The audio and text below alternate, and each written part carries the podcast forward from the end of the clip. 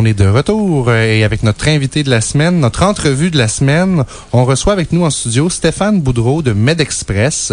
Vous connaissez sûrement tous MedExpress parce qu'on voit les voitures partout dans la ville. Euh, Stéphane, ben, bon matin. Bon matin. Tu es entrepreneur, toi, en fait, euh, on peut dire entrepreneur peut-être de père en fils ou c'est familial dans ton cas, hein? Oui, effectivement, c'est parti de, de, mon père avec la fibre entrepreneuriale puis ça se transmet euh, dans la famille. Ça, c'est le fun, parce qu'on va pouvoir te questionner là-dessus, parce que c'est sûr que euh, on voit ça des fois, des success stories, puis on dit, ah, c'est facile de dire, ah, son père était là avant lui. Tu sais, on va aller, aller parler de ça, nous autres, ensemble ben, ce matin. Moi, je veux juste ben ajouter, parce que moi, Stéphane, euh, j'ai été, j'ai étudié à l'université avec lui, donc j'ai fait même mon programme PLS pour avoir mon titre comptable. Puis quand on dit de père en fils, puis oh, le fils, c'est facile, tout ça, Stéphane, il a, a son mérite au travers de ça, puis c'est pas les mêmes défis, mais les défis sont, d'après moi, tout aussi grands. Non, je le croirais, je le croirais. C'est facile de tomber là-dedans dans la facilité de dire, oh, on sait bien, là, ses parents, ils, ont fondé l'entreprise avant lui, mais ça amène des défis, ça aussi. Alors, ça a commencé, parlons un petit peu de l'histoire, en fait, de, ton arrivée dans l'entreprise, puis toi, avant ça, tes, tes premiers balbutiements dans le monde de l'entrepreneuriat. Tu as commencé assez jeune, je pense. Oui, oui, effectivement. J'avais un petit peu une fibre là-dessus pour commencer euh, assez jeune. Euh, ben, mes parents ont acheté l'entreprise en 92. Donc, eux, c'est là que ça a commencé de, pour MedExpress, là, avec euh, la famille Boudreau. Eux, ils l'ont acheté, dans le fond. Eux, l'ont acheté, c'est ça. Avec, il y avait une dizaine d'employés à peu près en 92. Pour donner une idée, là, présentement, on est rendu à 250 actuellement. Ah, ben C'était une, croissance assez fulgurante. Euh, moi, pour ma part, ça, ça a commencé à peu près dans les mêmes années où est-ce que j'ai eu un, goût de m'impliquer un peu dans, dans les, les affaires. Euh, j'ai commencé comme camelot quand j'avais euh, quand j'avais 5 ans.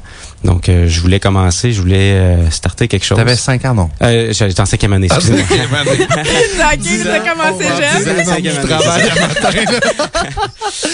à 10 ans, c'est quand même très jeune, là, comme camelot. J'en parle un petit peu. J'avais un ami qui faisait ça. J'en parle à mes parents, dire, ah, ben, j'ai le goût d'être camelot. J'ai commencé à gagner un peu mes sous. mes parents me disent, oui, oui, pas de problème, là pour recommencer ça, mais tu sais, ça reste là, puis comme rien qui bouge pendant une semaine ou deux. Fait que euh, j'ai décidé de faire bouger les choses. Fait que j'ai appelé moi-même au Journal des Québec. Puis euh, j'ai rencontré, il y a quelqu'un, un distributeur qui est venu me rencontrer. Mes parents arrivent de travailler. Ils faisaient beaucoup d'heures à ce moment-là. Dans le début de MedExpress, c'est certain. Ils arrivent vers 19h. Ils me voient assis à table avec un, monsieur d'une quarantaine d'années en train de m'expliquer comment... Qu'est-ce qui se passe là? Effectivement, un petit peu sous le choc, là, savoir, OK, qu'est-ce qui se passe, qu'est-ce qui arrive, là.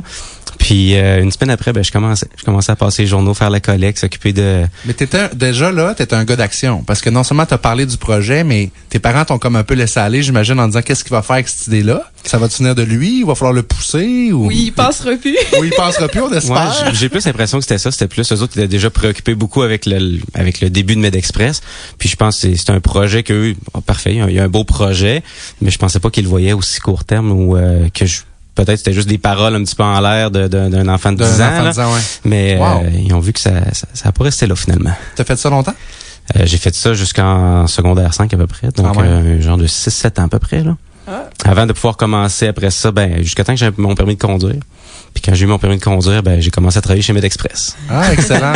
tu l'avais en tête, ça, hein? La, la business t'intéressait. Tu regardais, tu regardais tes parents aller là-dedans, puis ça, ça te motivait dans le fond. Oui, ben c'est pas c'est pas venu tout de suite que j'ai eu un intérêt en tant que tel pour l'entreprise. C'est sûr que j'ai comme grandi avec l'entreprise quasiment comme un, petit frère, ou une petite sœur, là, avec le nombre de d'heures que mes parents passaient là, même que nous on, y allait des fois la fin de semaine aussi. J'allais les aider des fois un petit peu là de ce que je pouvais faire à cet âge-là aussi.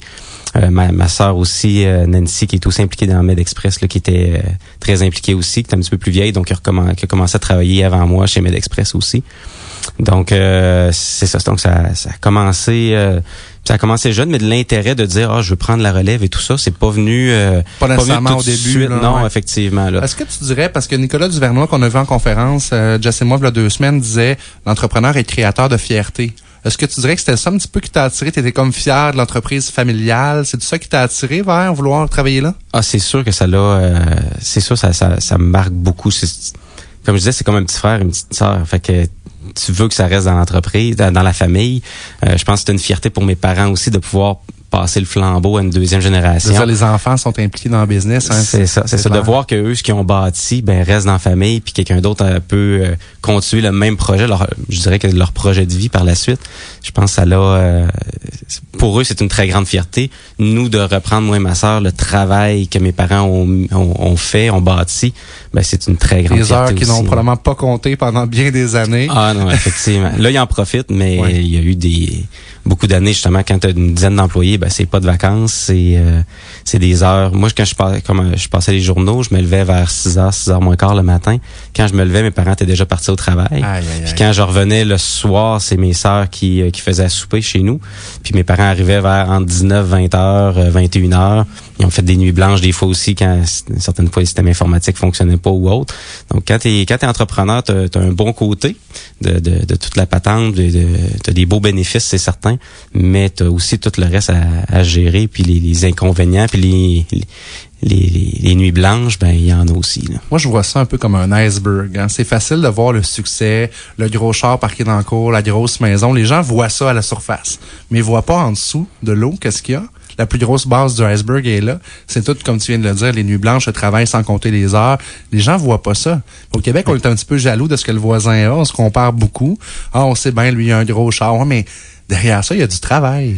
Ah, tout à fait. Ah, c'est, totalement vrai ce que tu dis. on dirait qu'on a, je trouve au Québec, on a, on a un petit peu peur de, de valoriser le succès puis de voir où est-ce que les entreprises sont rendues puis qu'est-ce que les, les, les entrepreneurs font comme travail en arrière de tout ça je trouve que c'est facile de critiquer, de dire ah ben il se promène avec le gros char, oui, mais est-ce que tu as vu tous les efforts, est-ce que tu étais là au début? Euh, Si c'est si facile, pourquoi t'es pas entrepreneur toi aussi dans ce cas-là C'est clair, ça c'est une bonne question à lancer justement aux gens. C'est un très bon point, mais aussi on voit des fois les gens ils voient un succès trop rapide, mais euh, ils comprennent pas le chemin que ça a pris. Tu sais, ça se fait pas. On, on appelle le syndrome de l'instantanéité. Hmm. Ah, euh, tu sais, je claque les doigts puis je, je, vais, je vais être riche, je vais avoir. Mais c'est pas ça. Il y a du travail. Là, à tous les jours, faut, faut faire des choses pour en, en arriver là. Ouais. Puis comme Vincent parlait, excuse-moi, d'image de marque tantôt, il dit ça se bâtit, mais c'est pareil pour l'entreprise.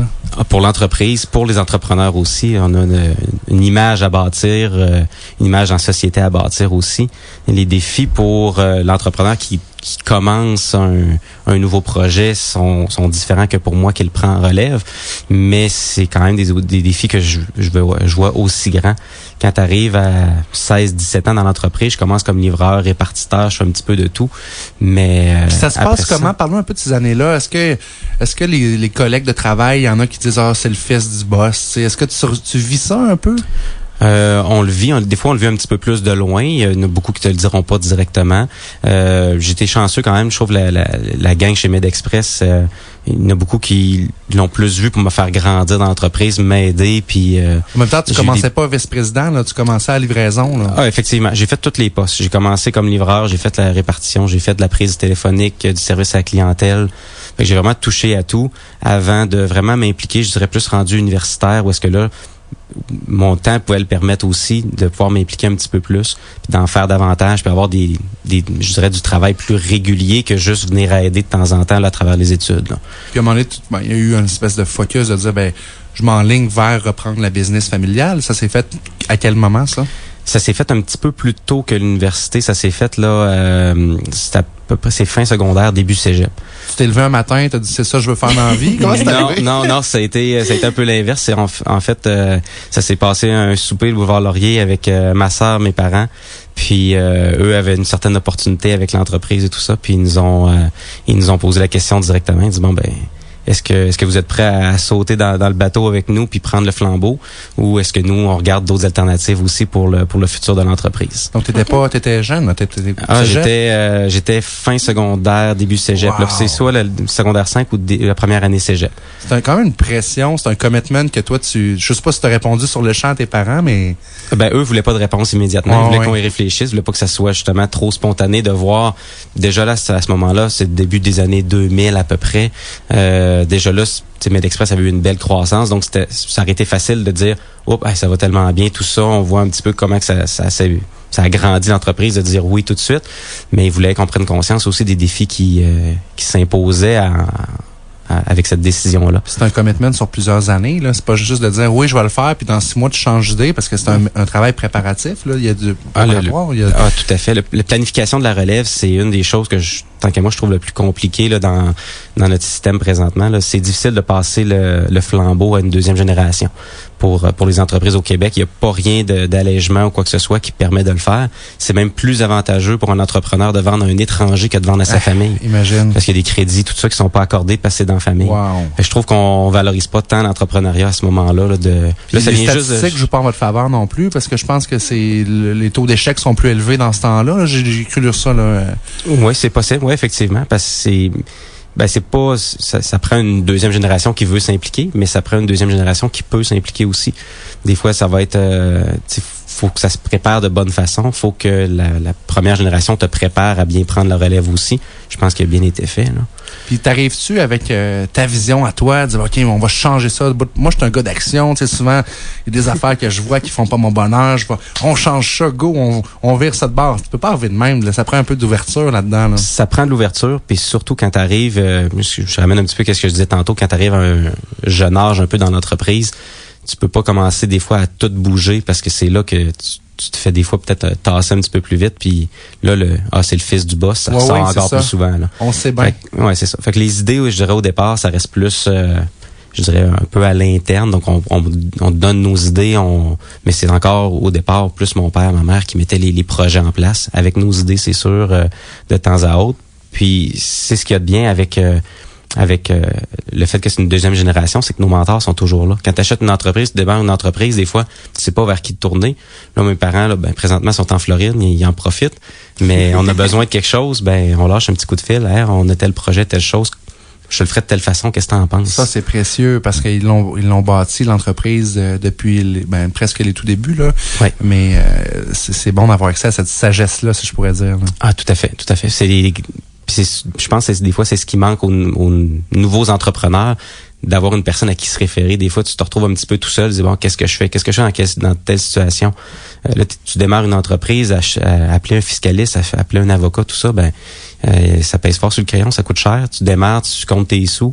Euh, fait que d'avoir des, des, entrepreneurs comme ça, des fois autour, là, c'est. Euh, tu sais pas trop à quel moment c'est le temps d'aller vers un professionnel. T'es comme un petit peu ambivalent parce que oui, comme tu dis, ça coûte cher. Euh, l'avantage que tu avais, c'était ça, mais au niveau du travail supplémentaire que ça engendre, faut que tu fasses tes preuves.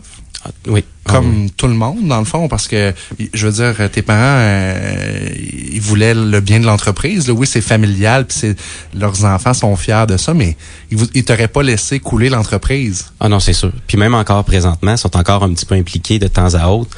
Puis ils ont à cœur. Je disais tantôt, c'est le, le quatrième enfant de la famille, là, mais c'est vrai. Donc ils, ont à cœur MedExpress. Ils veulent savoir où est-ce que c'est. Euh, quand les bilans sortent à, à tous les mois, les voir. Euh, euh, des fois même plus rapidement que nous autres qui, qui, sortent, donc sont, sont à distance, ils ont hâte de voir les chiffres. Euh, non, c'est il y a encore une, quand même une implication puis une fierté comme on parlait un petit peu au début aussi là. Ta sœur est toujours là? Oui, oui, ma sœur est toujours là. Ma sœur est un petit peu plus vieille.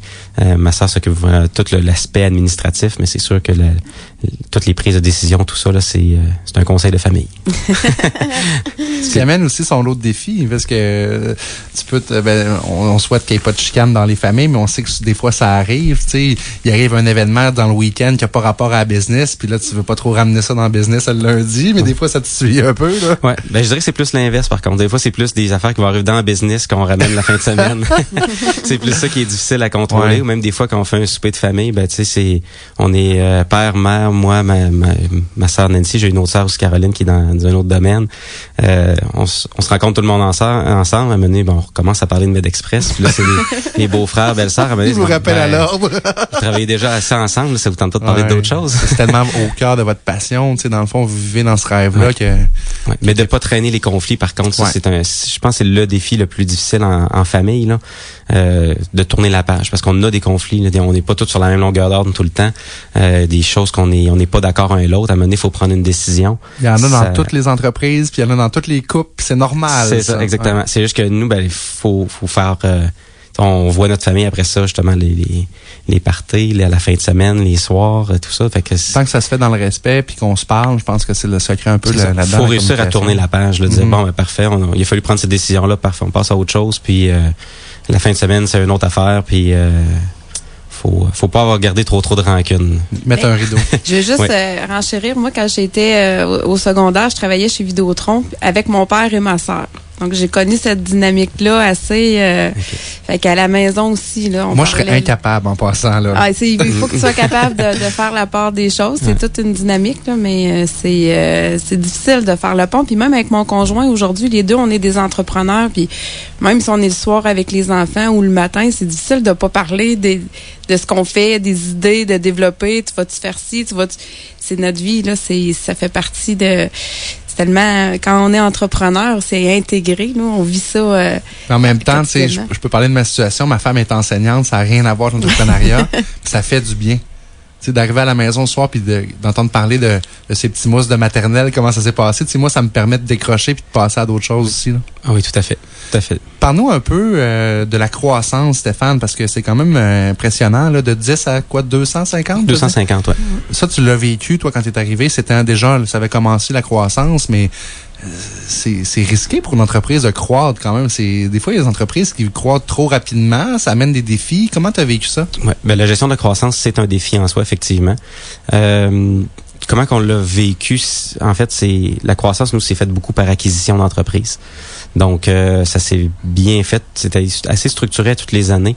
Je dirais qu'on on a fait à peu près une à deux acquisitions par année ou à peu près là, dans les... Euh, je dirais une vingtaine dernières années. Donc, on a au moins une vingtaine d'acquisitions là dans les, soit à Québec même ou euh, pour notre expansion vers Trois-Rivières, vers Montréal aussi. Donc, euh, mais il faut que ça soit planifié. Il faut que ça soit planifié, faut que ça soit calculé. Euh, le plus important, c'est la gestion du fonds de roulement, évidemment. Avez-vous acheté des entreprises qui étaient plus grosses que la vôtre ou c'est toujours des plus petites entreprises? Non, ça a toujours été plus petite plus petite ou euh, on s'est pas rendu jusqu'à équivalent. Ouais, toujours plus petit un petit peu, oui. Donc, est-ce que tu as eu le défi de dire au niveau des valeurs, des fois de réaligner un petit peu la mission, la vision de l'entreprise en fonction de la compagnie que vous achetiez ou ça s'est pas pointé, ça? Ben, faut toujours le faire un petit peu parce que les, les façons de faire d'une entreprise à l'autre sont pas toujours les mêmes. Euh, surtout euh, plus récemment, là, MedExpress a quand même une certaine euh, certaine grosseur comme entreprise. Donc, c'est sûr que tu achètes une entreprise qui a 5-6 employés. La culture de l'entreprise est différente un petit peu. Il y a des fois un petit peu plus de procédures d'intégrer que dans une entreprise où est-ce que tu es cinq, ben, tu, tu, parles directement au, au, boss à tous les matins, il est sur le plancher tout le temps. Avec 250, mm-hmm. c'est pas aussi évident. On a des gens en place. Il faut que les employés s'adaptent, mais il faut aussi que vous, soyez à l'écoute de ce qu'il y a un changement qui va se passer. Oui, effectivement, parce que le, nous, c'est une entreprise de service, euh, donc le plus important quand on fait une intégration de notre entreprise, c'est de conserver aussi les, les, travailleurs qui sont là. Parce que ben c'est eux qui ont c'est eux qui ont le contact avec la clientèle, c'est eux qui, qui font le travail sur le terrain, qui connaissent les clients. Donc, si t'es père en, en, commençant, tu risques de perdre ta clientèle aussi que tu viens d'acquérir. Fait que un c'est la richesse de l'acquisition. Dans le fond, oui, il y, a, le book de clients, mais ça vaut pas grand-chose parce qu'on sait que les gens, on en parle dans l'émission toutes les deux semaines, on veut faire affaire avec des gens. On veut, c'est, il y a un contact humain, une chaleur humaine qui se passe. Fait que si tu fais l'acquisition des entreprises, puis que bon, ben toi t'as pas d'ouverture, puis c'est ta façon de faire, puis que justement tu perds des joueurs, euh, ça coûte cher ça dans à la fin de la journée là. Oui, ça coûte cher, puis ton investissement que tu as fait, ben finalement il est plus rentable ou, euh, ou moins rentable que ce que tu avais planifié. Donc c'est sûr que l'aspect employé c'est le c'est le plus important, puis c'est toutes les conditions de travail aussi autour qui qu'il faut regarder constamment parce qu'on se bat contre le marché aussi là, contre le, marché est plus favorable à l'employé à l'employé qu'à l'employeur actuellement. En général. En général. Ben oui, il y a de la job puis. Euh, puis le processus de l'acquisition, ça, ça se planifie combien de temps à, l'avance pour acquérir? Puis ça, ça, le processus pour dire, OK, là, là, ça roule tout seul, ça peut prendre combien de temps? Ben, le processus d'acquisition en tant que tel, euh, du moment qu'on se dit, OK, on a une opportunité, puis l'acquisition se fait, c'est vraiment variable. On en a eu que ça a pris euh, ça a pris 6 7 mois à faire dans les plus grosses, puis il y en a qu'on a fait en 24 heures. Wow. des fois, il y a une opportunité qui se présente, puis euh, nous, on n'est pas de genre à reculer devant les opportunités quand ils arrivent, puis des fois, c'est euh, OK, c'est tout de suite. Fait que Ça passe, le train passe, c'est là. là. C'est ça, exactement. T'embarques, t'embarques pas, mais c'est tout de suite. Fait que faut faire quelques coups de téléphone assez rapidement, puis go, on embarque, puis euh, cette nuit-là, des fois, est un petit peu plus courte.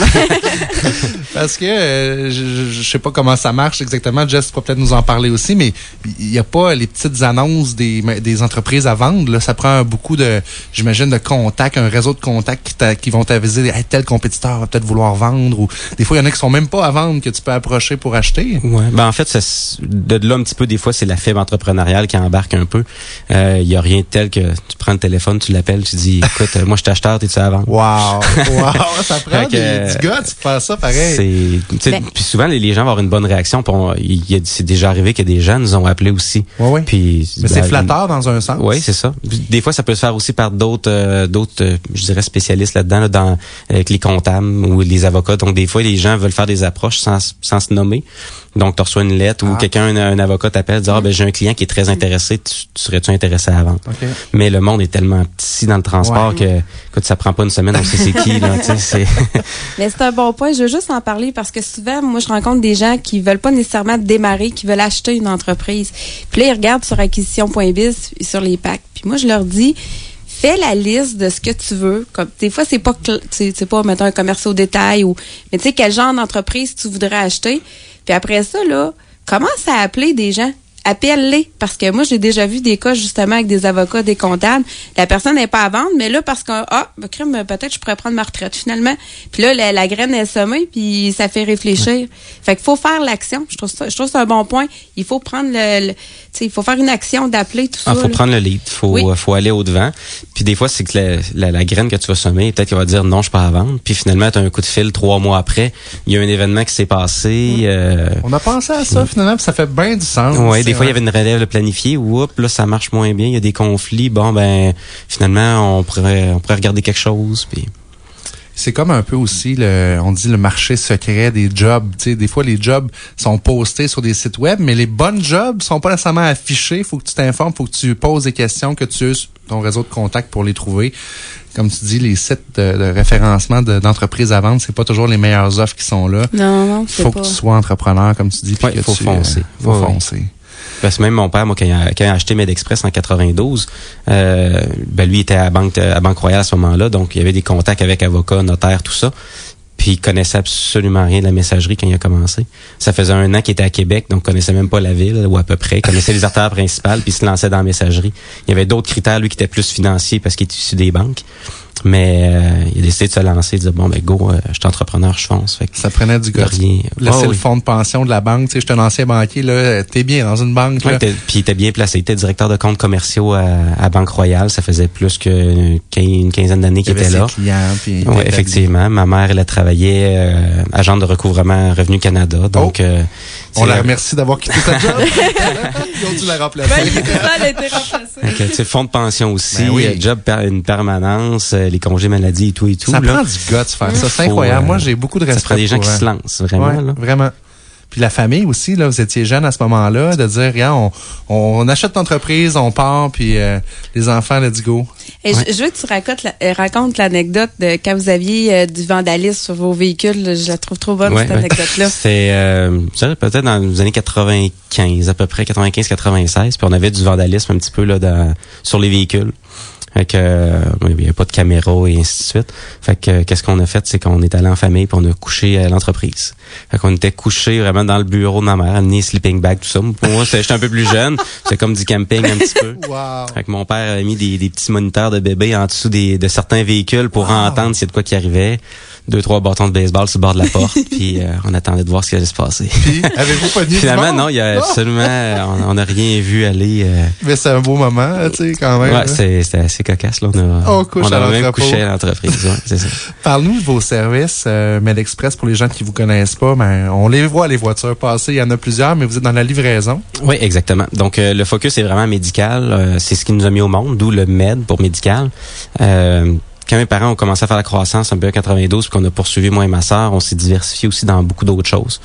Euh, donc, euh, c'est un petit peu des fois ce que les gens connaissent moins un peu. Donc, on fait beaucoup de secteur commercial, industriel, euh, même du, privé aussi.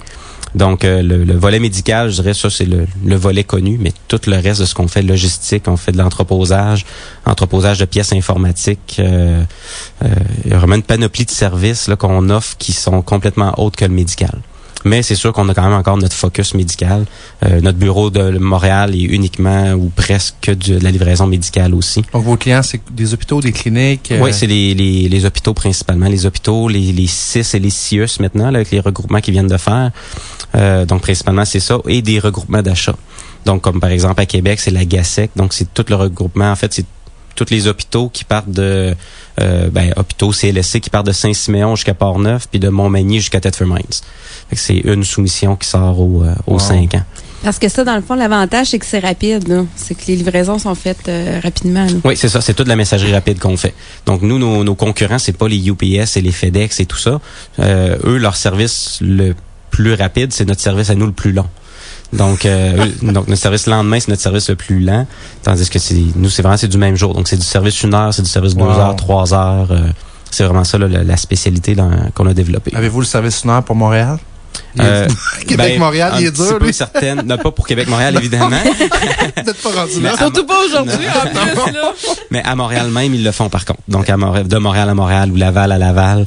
Euh, certains que le trafic est un petit peu haut à, à Montréal. Ouais. Avec les travaux, c'est-tu une heure aussi? Ouais. Ben, ça, ça, ça, va varier, là, ça dépendant des territoires. Même à Québec, ça commence à être plus difficile, là, les services une heure, dépendamment des territoires. Là. Part de Lévis, descend venir à Vieux-Québec, par exemple. Euh, faire ça en une heure, il faut que ton messager soit à peu près sur la journée. C'est ça, c'est ça. La plupart des clients sont très euh, ben, ils savent c'est quoi la distance aussi, donc comprennent la situation. Stéphane, merci beaucoup d'être venu te confier à nous. En train de ta fibre, on est vraiment content de ta présence, puis ça a été très enrichissant pour nous, puis euh, je suis certain que nos auditeurs aussi ont apprécié. On va vous suivre. Euh, Medexpress, en fait, euh, votre croissance qui ne fait que commencer. As-tu des enfants?